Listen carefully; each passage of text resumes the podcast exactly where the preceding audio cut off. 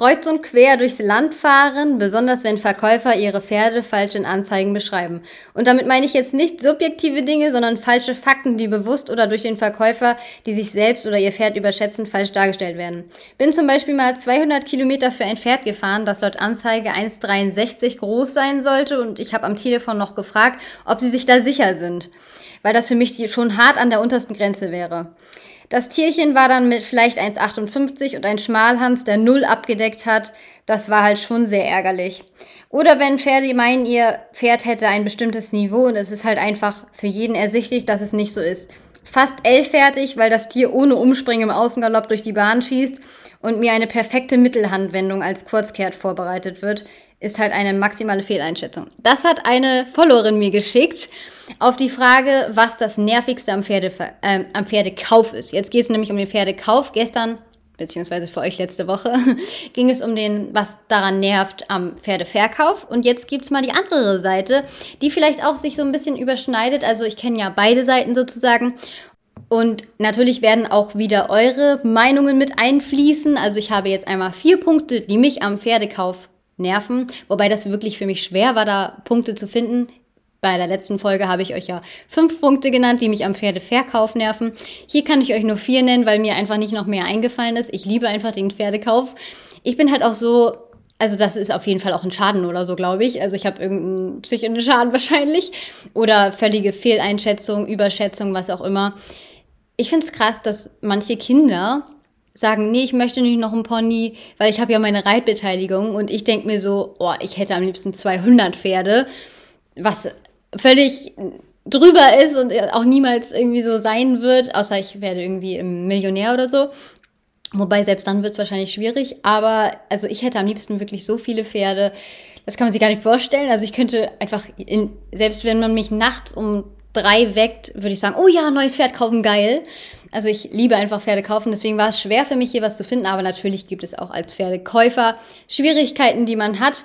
Und ja, da werde ich euch jetzt erstmal meine vier Punkte, die mich am Pferdekauf stören, erzählen. Und dann habe ich auf jeden Fall auch noch einige Punkte von meinen Followern beziehungsweise von euch, den Zuhörern. Punkt Nummer eins ist für mich der nervigste Punkt auf jeden Fall am Pferdekauf. Und das ist auch auf jeden Fall der verwerflichste, was auch viele, viele Menschen versuchen. Es gibt auch wirklich einige ehrliche Verkäufer, aber viele Menschen versuchen auf dem Rücken der Pferde irgendwie ihr Geld zu verdienen, Menschen zu bescheißen, irgendwie, ja, Menschen zu betrügen, äh, das Beste noch irgendwie aus diesem Pferd raus, den größten Profit aus diesem Pferd zu schlagen. Und das finde ich einfach so krass, wenn Menschen so skrupellos sind. Also gerade hier in Norddeutschland sind ja einige, also würde ich sagen, einige Pferdehändler, die ähm, auch bekannt dafür sind, wie skrupellos sie vorgehen im, im Sinne von Pferde kaufen, die eigentlich als Beistelle abgegeben werden, sogar mit Schutzvertrag und das so geschickt dann die Gesundspritzen oder so geschickt dann in dem Weiterverkauf machen, dass man da einfach komplett abgezogen wird und die mehrere Gerichtsverfahren haben, die irgendwie aktuell laufen und einfach Dreistigkeit siegt hier auch wieder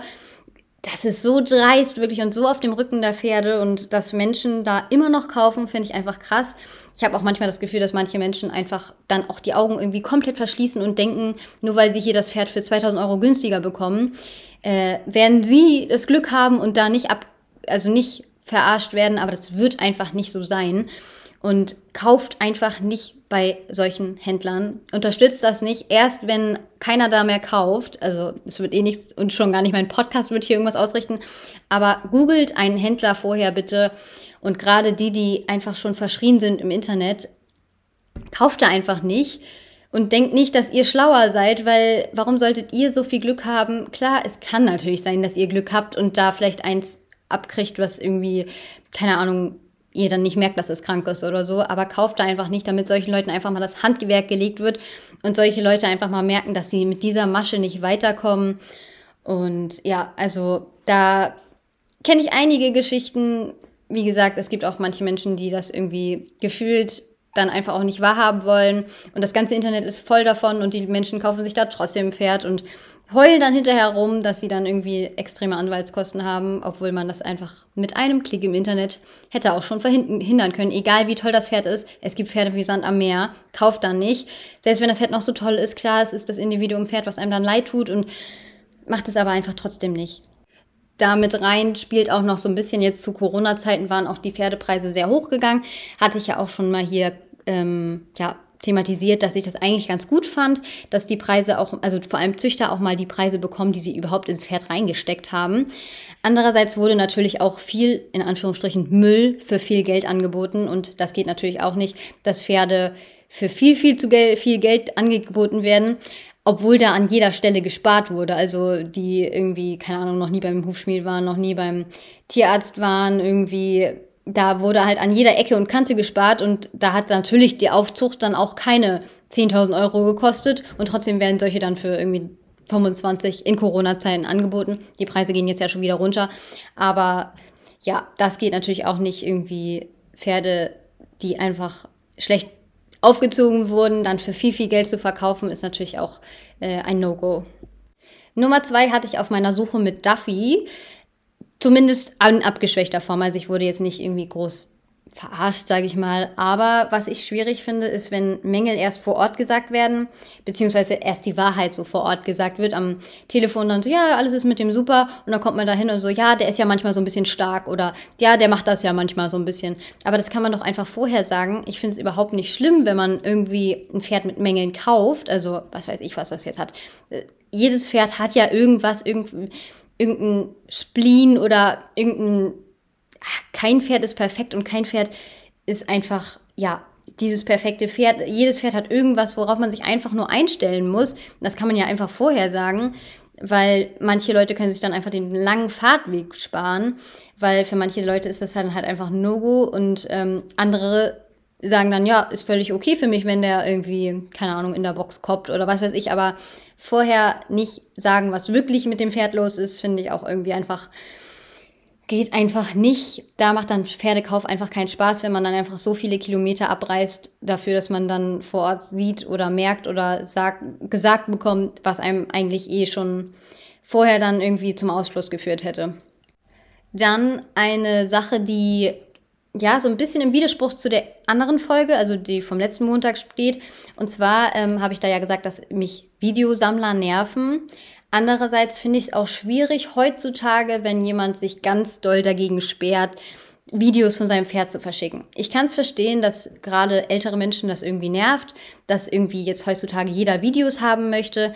Aber man spart sich halt auch einfach echt viel Hin- und Hergefahre, wenn man vorher ein Video kriegt, wo man dann irgendwie sieht, ist das jetzt lahm oder keine Ahnung, irgendwelche Unregelmäßigkeiten sieht. Also ich würde mir immer vorher ein Video angucken, immer mir vorher ein Video schicken lassen von dem Pferd in Bewegung, einfach es muss ja nicht mal mit dem Reiter drauf sein, aber wenigstens, dass man sieht, okay, der ist nicht lahm, der ist nicht irgendwie, ja, extrem schief oder irgendwas. Auf jeden Fall kann man ja alles so im Video, Schritt, Trab, Galopp, müsste man vorher gesehen haben.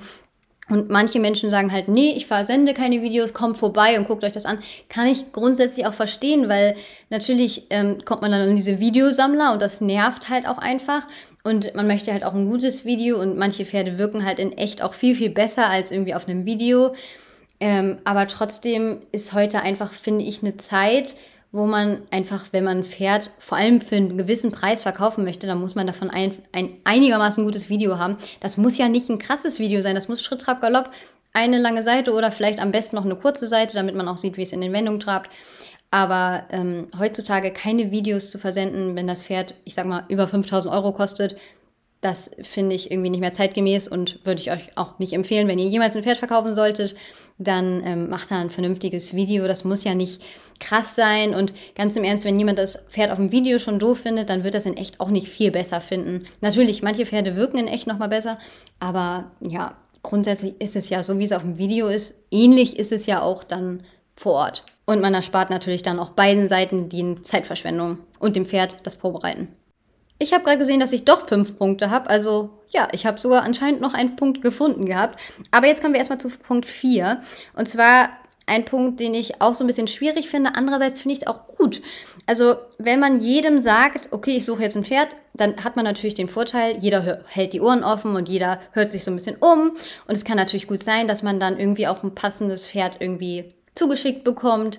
Andererseits, wenn man jedem sagt, ähm, hey, ich suche ein Pferd, dann versucht auch gefühlt jeder dir ein Pferd anzudrehen.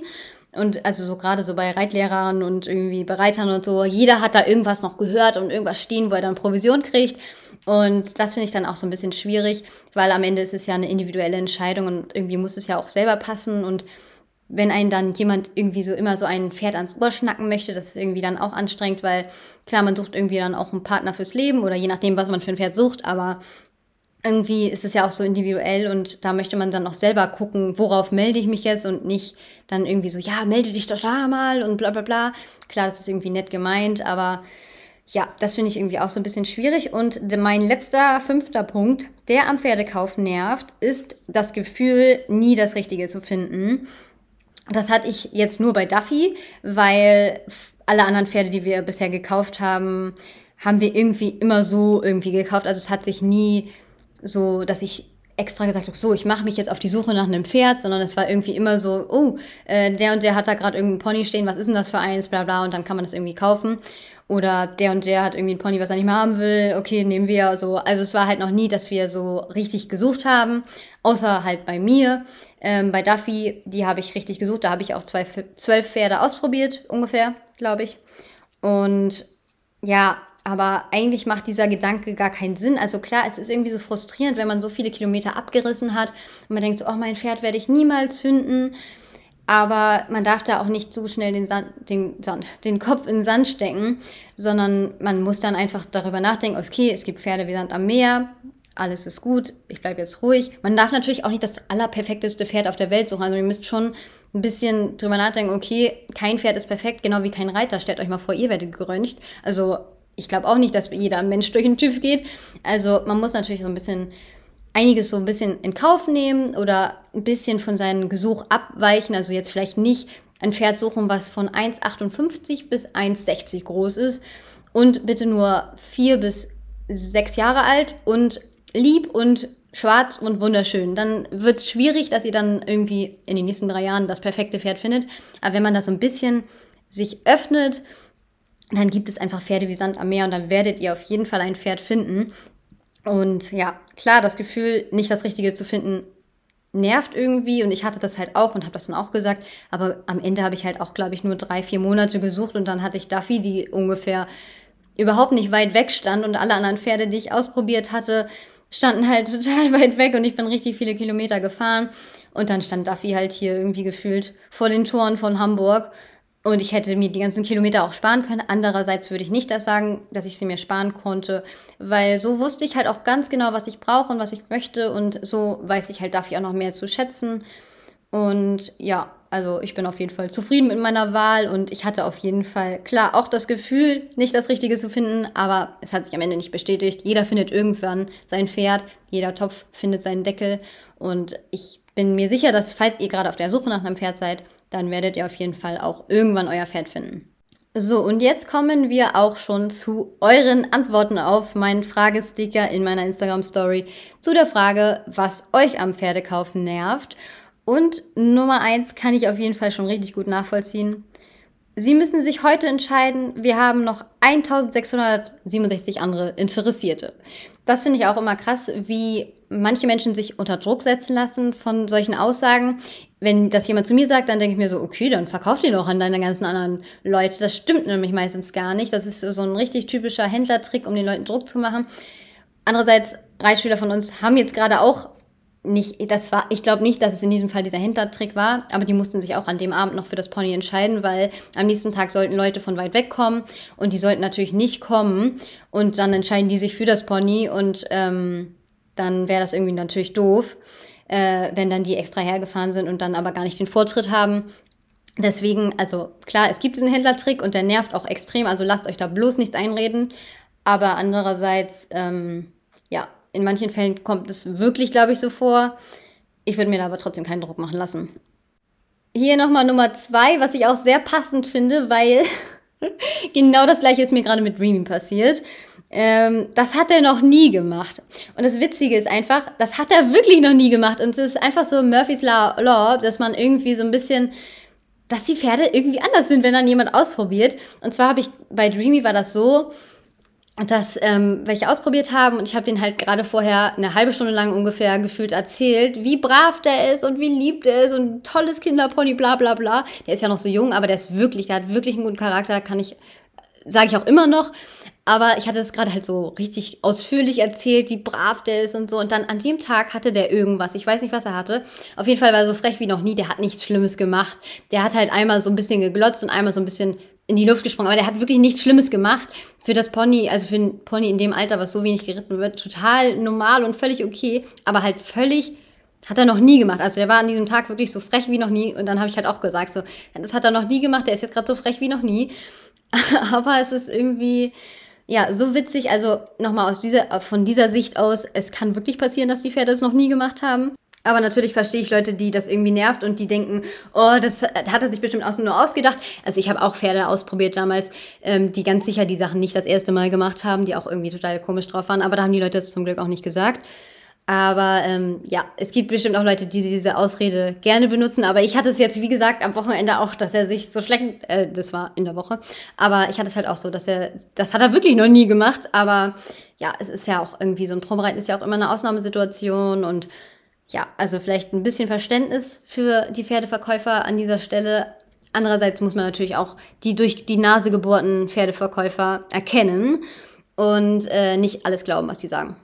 Dann hier eine Antwort war, beim Telefonat, die Leute erzählen nicht von sich aus übers Pferd, sondern warten nur auf Fragen. Das finde ich auch immer schwierig. Also wenn ich mit Leuten, die sich irgendwie für ein Pferd interessieren, telefoniere, dann sage ich immer, hey, sagen Sie mir mal, was Sie suchen. Ähm, dann kann ich Ihnen sagen, ob das passt. Oder ich erzähle erstmal so ein bisschen was übers Pony und dann können Sie mir sagen, ob es für Sie passt oder nicht. Also so versuche ich das dann immer so ein bisschen ins Laufen zu bringen und dann ähm, klappt das auch immer. Aber das äh, stelle ich mir auch irgendwie nervig vor, wenn man dann so wie so ein Verhör so, und wie ist der so? Und die Leute irgendwie gar nichts so von sich aus erzählen. Das stelle ich mir irgendwie auch unangenehm vor. Hatte ich zum Glück noch nie, aber finde ich auch irgendwie doof, weil die Leute wollen ihr Pferd auch verkaufen und dann finde ich das irgendwie auch anstrengend, wenn man dann da so alles aus der Nase gefühlt ziehen muss. Ein weiterer Punkt ist genannt worden, und zwar die Angst, dass der Verkäufer nicht ehrlich ist, zum Beispiel das Pferd leicht sediert ist. Da habe ich auch auf jeden Fall, kenne ich auch einen Fall, wo das so wahrscheinlich so war. Man kann es nicht mehr nachweisen, weil das Pferd ohne AKO gekauft wurde und auch kein Blut gezogen wurde. Aber ja, das äh, trifft ja auch mit Punkt 1 von mir zusammen und mit auch vielen, vielen genannten Punkten, dass einfach ähm, Unehrlichkeit im Pferdekauf einfach ankotzt und natürlich auch für sehr, sehr viel Leid sorgt. Also auf Seiten des Pferdes und natürlich auch auf der Seite der Pferdekäufer, die einfach darauf hoffen, dass sie einen tollen Partner finden und dann irgendwie ja doch sehr enttäuscht sind häufig. Eine andere Followerin ist an diese Frage, was nervt euch am meisten am Pferdekauf, etwas anders rangegangen und hat mir geschrieben, dass sie die dauerhafte Angst, dass es langfristig nicht funktioniert, nervt oder doof ist am Pferdekauf, das kann ich auch auf jeden Fall, also kann ich so verstehen. Ich hatte halt auch echt richtig, richtig lange Angst, dass Duffy niemals die Wechsel lernen wird. Vor allem, weil sie halt ähm, fünf- und sechsjährig halt so unsicher, die ist in ihrem ganzen Leben nicht einmal umgesprungen. Also nicht mal, wenn sie sich erschreckt hat oder so, die ist so einen sicheren Außengalopp gegangen. Und ich habe mir natürlich ein Pferd gekauft, was ich irgendwann auch M reiten möchte und auch mit Perspektive darauf. Und deswegen habe ich eigentlich, bis sie die Wechsel konnte, war ich nicht 1000 Prozent sicher, ob ich sie für immer behalten kann, weil ich mir ein Pferd gekauft habe mit Hinsicht darauf, dass ich es auf jeden Fall nicht nur bis L ausbilden möchte. Und ja, das kann ich auf jeden Fall auch total verstehen. Also bei mir ist es jetzt ein bisschen, das heißt ja nicht, dass es nicht funktioniert, aber ich kann auf jeden Fall die Angst verstehen von Leuten, dass sie sich was kaufen und ähm, ja, dass sie dann Angst haben, dass es nicht lang, lang funktioniert oder nicht dauerhaft funktioniert. Aber ich denke, das ist halt einfach ein normales Risiko, was man eingeht. Und es kann immer sein, dass es einfach mit dem Pferd nicht langfristig passt. Ich denke, man darf da vielleicht auch gar nicht zu, also nicht zu doll so, oh, ich will das jetzt, dass es mein Pferd für immer ist. Ich kann das natürlich richtig gut verstehen und bei vielen ist es ja auch so, dass das Pferd ein Familienmitglied ist und man möchte das für immer behalten und klar ist es auch so, aber andererseits muss man es halt auch realistisch sehen und das Hobby ist so teuer, wenn es dann einfach gar nicht passt, auch von beiden Seiten, also dann ist es ja auch einfach fürs Pferd schöner, wenn es ein zu Hause kriegt, wo es dann auch 100% passt. Deswegen würde ich euch raten, wenn ihr auch davor Angst habt, natürlich sucht den bestmöglichen Partner aus. Aber wenn es dann nicht passt, wirklich und ihr wirklich viel versucht habt, dann ist es ja überhaupt nicht schlimm, dann ein neues Zuhause zu suchen, auch wenn es irgendwie einem das Herz bricht. Aber auch hier ist es ja dann an dem Besitzer, dann ein neues Zuhause zu finden und man muss es ja auch nicht an die nächstbeste Person verkaufen. Aber diese Angst, während man ein Pferd kauft und dann natürlich Angst hat, dass es nicht das Pferd für immer ist, das kann ich auf jeden Fall nachvollziehen. Die nächste Antwort ist die Preise. Da habe ich ja auch schon jetzt mehrfach dazu gesagt. Also ich kann es verstehen, dass die Preise für Pferde, die es nicht wert sind, nerven. Aber ich habe ehrlich gesagt wirklich das Gefühl, dass die Preise gerade wieder runtergehen. Und wie gesagt, also wer sich über die Preise von Pferden beschwert, dann beschäftigt sich bitte mal mit der Aufzucht von einem Pferd und wer da überall dann schon draufgezahlt hat, wenn ihr ein Pferd für 5000 Euro kauft, dann wird es auf jeden Fall keine gute Aufzucht gehabt haben. Oder jemand hat dir irgendwie gerade 10.000 Euro geschenkt. Also genau, einfach wirklich damit beschäftigen, was ein Pferd einfach in der Aufzucht kostet oder das Pferd, was es bisher in seinem ganzen Leben überhaupt gekostet hat. Und natürlich versucht nicht jeder damit Geld zu verdienen. Aber ähm, ja, man sollte es halt immer im Auge behalten, dass Pferde einfach extreme Luxusgüter sind. Und klar, die sind einfach teuer und keine Frage, das kann sich nicht jeder leisten. Ich auch nicht. Wie gesagt, ich äh, habe da irgendwie einen kleinen, ja, also ein bisschen Spleen, dass ich da irgendwie so gerne so viele Pferde hätte. Aber ähm, ja, und auch über meinen Verhältnissen lebe. Also als Student ist das ja schon krass irgendwie. Aber ähm, ja, also die Preise, da würde ich mich jetzt nicht drüber beschweren. Auch wenn ich natürlich sehr gerne hätte, dass Pferde irgendwie nur 15 Euro pro Stück kosten, dann würde ich nämlich 8000 Stück im Stall stehen haben. Aber nein, ähm, da muss man sich einfach realistisch mit auseinandersetzen, dass einfach ein gesundes Pferd, was gut aufgezogen wurde, wirklich viel Geld kostet. Und da muss man lieber dann, was weiß ich, ein Jahr lang länger sparen und dann sich was Gutes kaufen, was auch gut aus, ausgebildet wurde oder gut ans Leben rangeführt wurde. Und dann, ähm, ja, da dann nicht am falschen Ende sparen, würde ich sagen. Kommen wir jetzt auch schon zum letzten Punkt. Und zwar finde ich das auch ganz interessant. Und zwar Geld fürs Probereiten nehmen. Ähm, ja, finde ich auch schwierig. Einerseits kann ich es wirklich verstehen, weil manche Menschen einem einfach nur Zeit rauben wollen, so gefühlt. Thema ähm, Reittourismus hatte ich ja in der letzten Folge auch angesprochen. Das kann ich auf jeden Fall verstehen, wenn Leute da Geld für nehmen. Andererseits finde ich es auch irgendwie, also wenn, vor allem wenn gewerbliche Menschen, also Pferdehändler, die das gewerblich machen, dafür irgendwie Geld nehmen, dann kann ich schon verstehen, weil da kommen ja wahrscheinlich wirklich viele, viele Menschen. Andererseits leben die auch davon und ähm, man kann ja auch vorher mit den Leuten telefonieren. Also wir haben das noch nie gemacht und wir werden es auch, denke ich mal, niemals machen. Wir machen das ja auch nicht gewerblich, sondern wir machen das hobbymäßig und wenn dann mal einer geht, dann kann man froh sein, wenn irgendwie das Geld wieder raus ist, höchstens. Aber ähm, ja, ich kann es also für gewerbliche Pferdehändler kann ich schon verstehen, wenn man dafür Geld nimmt. So bei privaten, weiß ich nicht, dann telefoniert man lieber fünf Minuten länger und findet dann heraus, ob das passt. Weil, also ich weiß auch nicht, ob ich die ganzen Pferde, die ich Probe geritten habe, ähm, ausprobiert hätte, wenn ich, ähm, als ich auf der Suche nach Duffy war, wenn ich dafür hätte Geld zahlen müssen, dann hätte ich ja zusätzlich zu den ganzen Fahrtkosten, die ich gehabt habe, nochmal irgendwie, keine Ahnung, 500 Euro auf der Uhr gehabt.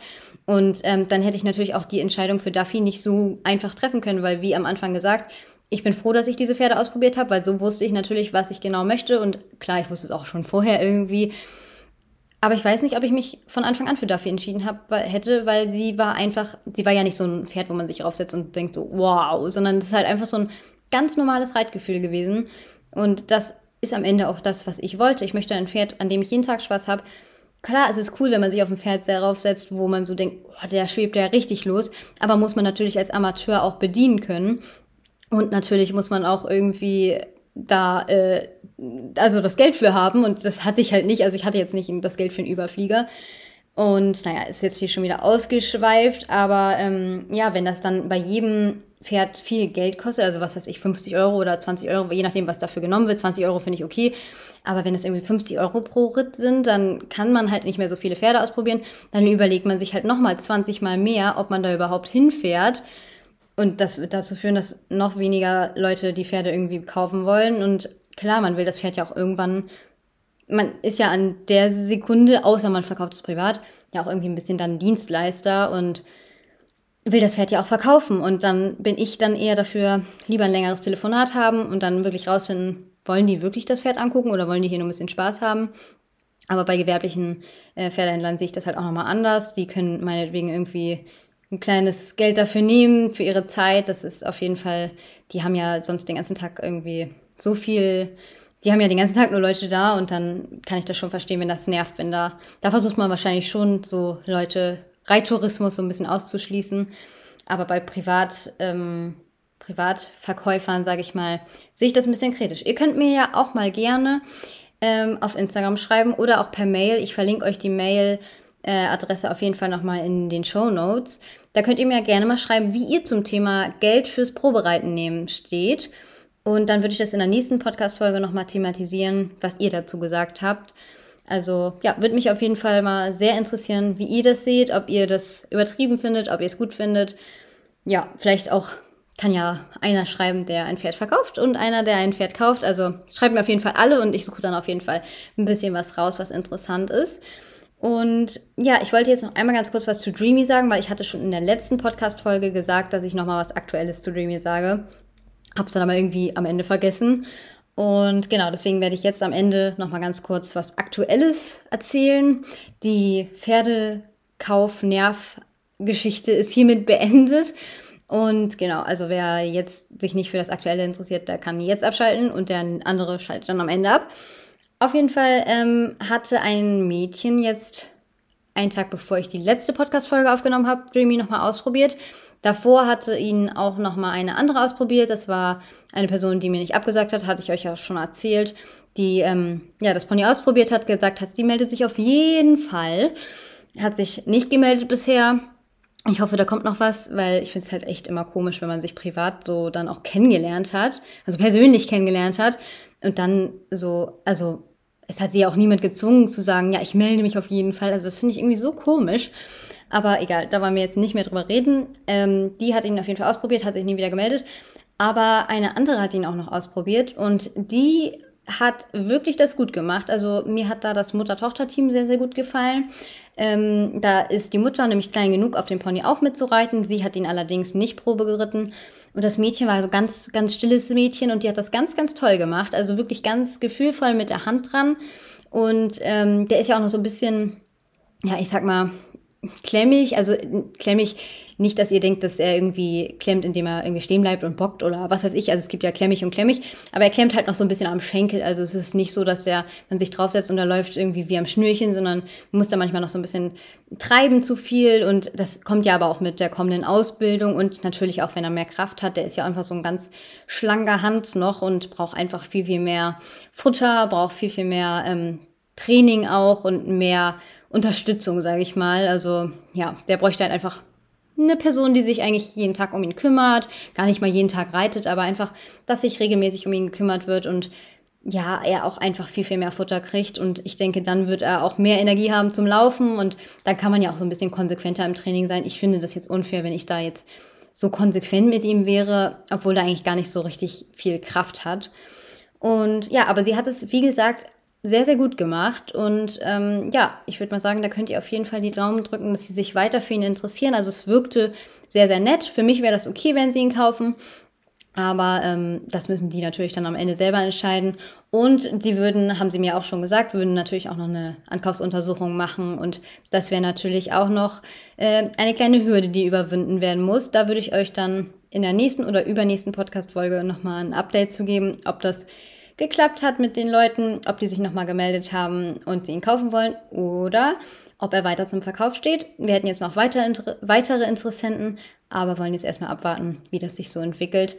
Und ja, das nochmal so zum aktuellen Dreamy-Thema. Und genau, dann würde ich jetzt diese Podcast-Folge hiermit auch beenden. Ich hoffe, es hat euch gefallen. Schreibt mir gerne, wie es euch gefallen hat. Bewertet gerne den Podcast. Ihr kennt das Ganze und dann hören wir uns im nächsten Podcast wieder. Bis dahin. Tschüss.